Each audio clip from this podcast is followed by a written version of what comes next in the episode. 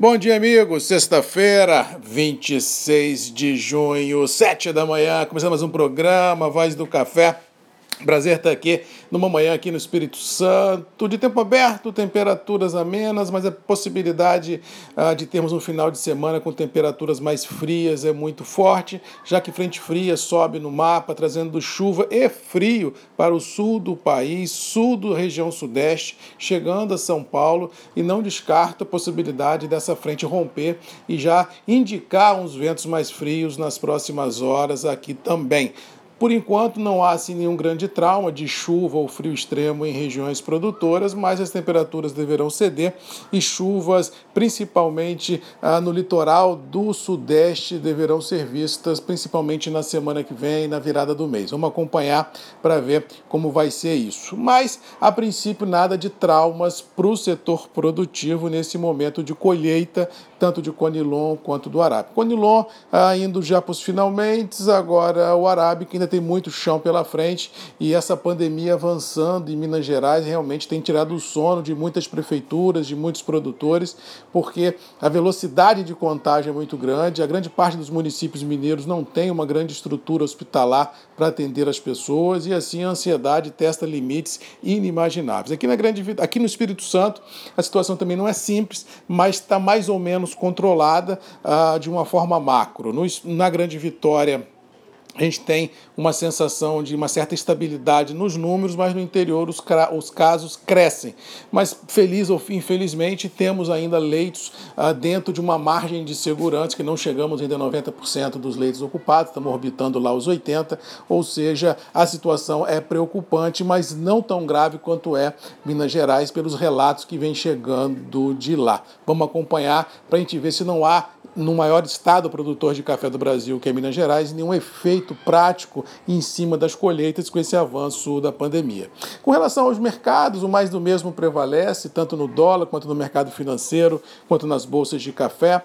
Assim, estreitas margens são presenciadas, operadores ficam consolidando o atual intervalo mercadológico, sem colocar força ah, nessa pegada de curto prazo. No mercado financeiro, ontem subimos um pouquinho, mas anteontem caímos também. Então, assim, no saldo da semana ficamos mais ou menos no 0 a 0 No Brasil, especificamente, até com um pouco um saldo positivo na, na, na B3, mas lá fora praticamente no 0 a 0 E no dólar tivemos ontem outra vez dólar trabalhando acima de 5,30, 5,35, 5,36, com essa ansiedade global da possibilidade de uma segunda onda do coronavírus atingir a economia.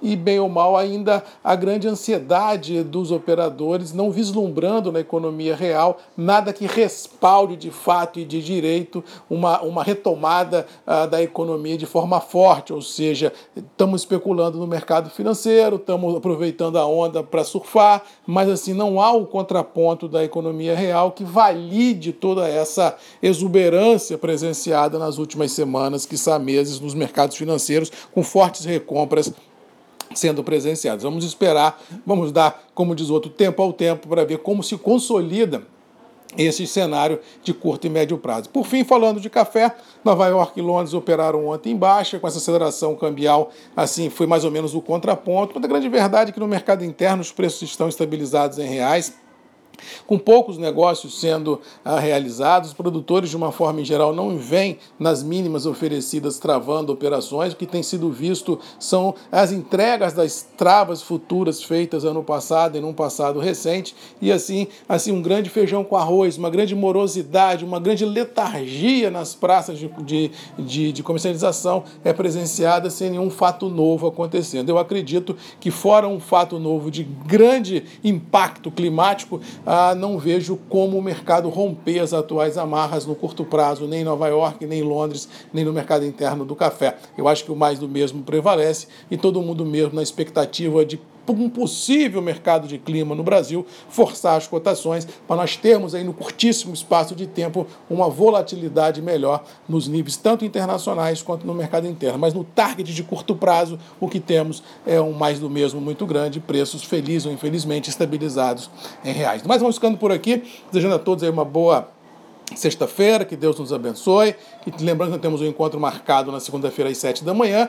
E lembrando também que final de semana combina com café Marcos Magalhães. Se você é da Grande Vitória, prestigie aí quem está ao seu lado todos os dias, nos varejos tradicionais. Se você não é daqui, é do interior, desse Brasilzão de Deus, vai lá no Magazine Luiza, compra um pacotinho de café, ajuda o MM, vamos tocar esse barco junto, porque é assim que a gente consegue realizar sonhos. No mais, bom final de semana, boa sexta-feira, um encontro marcado às 7 horas da manhã comigo na segunda, é fato e de direito. E aqui eu te espero sempre com um sorriso no rosto, com um brilho nos olhos e com uma esperança enorme no coração de dias melhores. Beijo no coração de todos, fiquem com Deus e até segunda. Um abraço e até lá. Tchau!